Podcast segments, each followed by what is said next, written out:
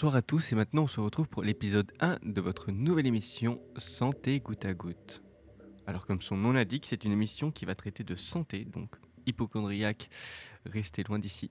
Non mais plus sérieusement, on va parler de santé assez largement, puisque c'est euh, un sujet qu'on a constaté assez peu traité, malheureusement, alors qu'il mériterait de l'être beaucoup plus. Alors je vous préviens, on n'est pas des pros de la santé, euh, même si nos travaux sont sourcés, et qu'on a un travail de recherche assez conséquent derrière. Mais néanmoins, on peut faire quelques erreurs de par le fait euh, que nous ne sommes pas des professionnels de la santé. Et donc, de quoi va traiter cette émission? Donc, de santé, comme son nom l'indique, de santé mentale, émotionnelle, de réduction des risques, euh, que ce soit sexuel ou dans les pratiques. Il y aura de nombreuses interviews d'intervenants de la santé notamment. Et donc le but de l'émission, c'est de débunker, de casser les stéréotypes et les tabous, ainsi que les idées fausses, pour informer au mieux les étudiants sur le sujet qu'est la santé.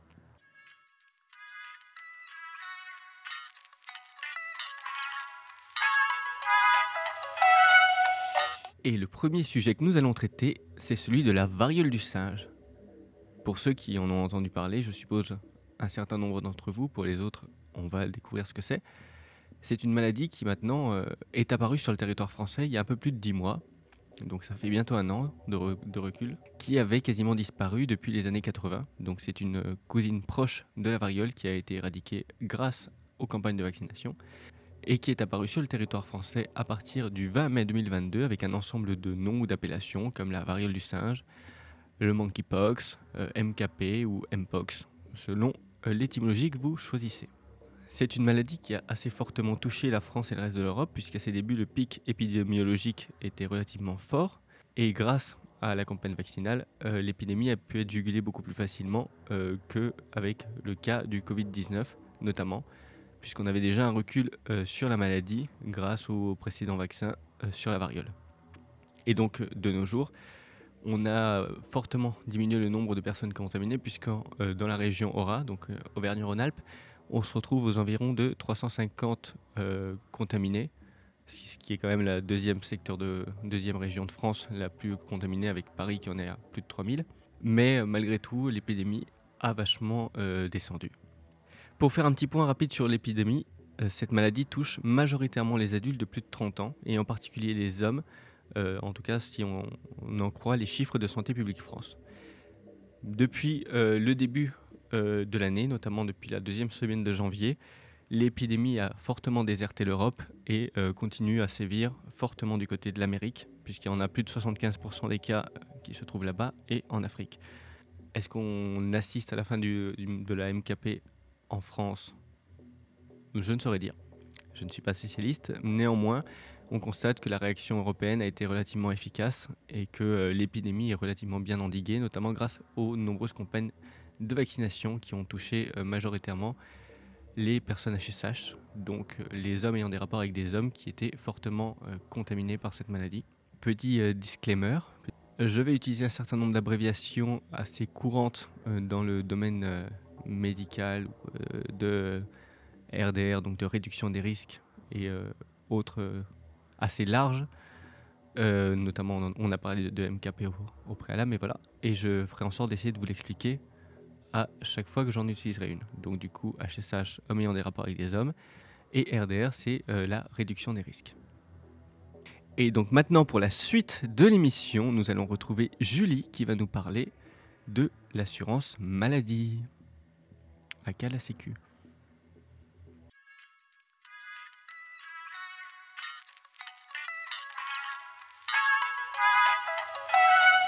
Le 19 octobre 1945, le système de la sécurité sociale a vu le jour grâce à des propositions bismarckiennes et beveridgiennes adoptées par le Conseil national de la résistance. Quoi? Sécurité quoi? C'est Julie que vous écoutez, la Sécu, on en parle. Alors oui, je sais que ça n'a pas l'air très intéressant comme ça, mais en gros, ce que vous devez impérativement retenir, c'est la définition de la Sécu. Parce que oui, il arrive que le sujet fasse surface dans les discussions entre potes, mais c'est souvent pour faire genre, et en vrai, on n'y connaît pas grand-chose. Donc la Sécu, c'est quoi? Un distributeur automatique de billets? Un truc de l'État pour aider les pauvres? Un aspirateur Afrique? Eh ben non. Enfin, en soi si, mais avec des mots plus distingués c'est tout simplement l'ensemble des services publics qui contribue à protéger la population française contre les risques sociaux. Risques sociaux Maladie, accident du travail, retraite, pauvreté et perte d'autonomie. Ces risques sont susceptibles de toucher directement la vie des citoyens. Par exemple, leurs ressources et leurs dépenses monétaires, leurs interactions avec les autres ou encore leur façon de se déplacer. Pour faire encore plus simple, si vous n'avez toujours pas compris, voilà, en guise de résumé, une phrase d'Alexandre Parodi, ministre du Travail lors de la création de la sécurité sociale. Je cite La sécurité sociale est la garantie donnée à chacun qu'en toutes circonstances, il disposera des moyens nécessaires pour assurer sa subsistance et celle de sa famille dans des conditions décentes.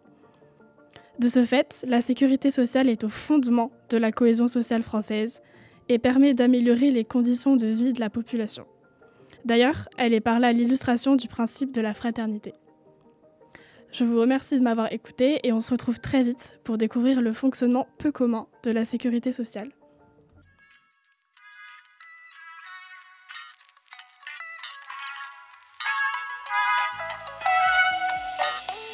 Et maintenant, on va se retrouver pour une chronique euh, bien moins fun. Enfin, même si avant c'était pas encore le cas, mais voilà. Puisqu'avant-hier, nous avons appris le décès euh, d'un grand homme et aujourd'hui, je vais revenir euh, brièvement sur sa vie. On est le 9 février au moment où vous m'écoutez et je vais vous parler de Daniel Defer. Et donc, pour revenir sur l'événement, Daniel Defer est mort le 7 février 2023 à 85 ans et le fondateur de l'association AIDS en 1984 et président de l'association pendant 7 ans. Alors vous me demanderez sûrement pourquoi je vous parle de Daniel Defer.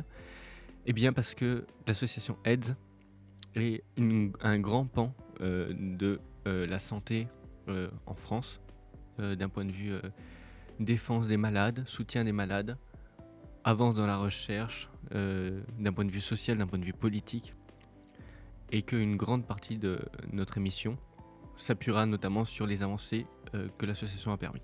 Et donc pour revenir un peu plus fortement sur la vie de Daniel Defer, il débute sa vie militante en 1960, euh, donc dans le contexte de la guerre d'Algérie, et participe évidemment au mouvement de mai 68, et est à l'origine du groupe du GIP, donc le groupe d'information sur les prisonniers à la suite de son enfermement en 1971 pour des causes politiques.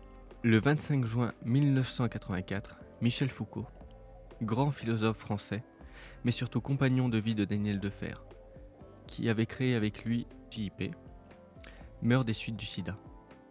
C'est en réaction au silence des médecins et à leurs mensonges euh, quant à la cause du décès de celui-ci qu'il fonde l'association AIDS, alors on va revenir rapidement sur l'association AIDS. Qu'est-ce que c'est? C'est avant tout la première association de lutte contre le VIH-Sida en France, qui par la suite se développera au niveau des hépatites et des autres IST, mais aussi la lutte contre la sérophobie, l'homophobie et un ensemble d'autres euh, discriminations liées à la santé sexuelle et à la communauté LGBT majoritairement. Mais c'est aussi, pour lui, un hommage vivant, incarné et militant de son compagnon de vie et de lutte, pour reprendre les mots du communiqué de Heads sur la mort de Daniel Defer. Alors pendant ces années à Heads, et surtout pendant ces années de présidence de Heads, Daniel Defer euh, va mener de nombreuses actions et combats. Donc il va combattre les discriminations, soutenir les malades du VIH-Sida, pallier euh, le manque des services de santé médicaux, militer contre l'inaction euh, des pouvoirs publics de l'époque. Et c'est là surtout qu'il va esquisser les débuts de l'approche communautaire de l'association, comme évoqué lors de la conférence mondiale de Montréal en 1989. Pour ses nombreux bienfaits et en réponse à sa création de AIDS, qui, on le rappelle, est reconnue d'utilité publique, il est fait chevalier de la Légion d'honneur en 1998. Et c'est la fin de ce premier épisode. Alors, il n'était pas très joyeux, je vous le concède, mais on a pensé que c'était important de parler de Daniel Defer, surtout dans le contexte de notre émission. Pour la prochaine fois, euh, on vous réserve énormément d'infos, notamment sur le VIH-Sida dont on vient de parler, ainsi que les autres IST, de la Sécu, de la santé mentale, et quelques interviews de prévues qui sont vraiment très intéressantes et ultra sympas. Donc à bientôt et on espère que ça vous plaît et que ça vous a plu. À une prochaine fois. Bye.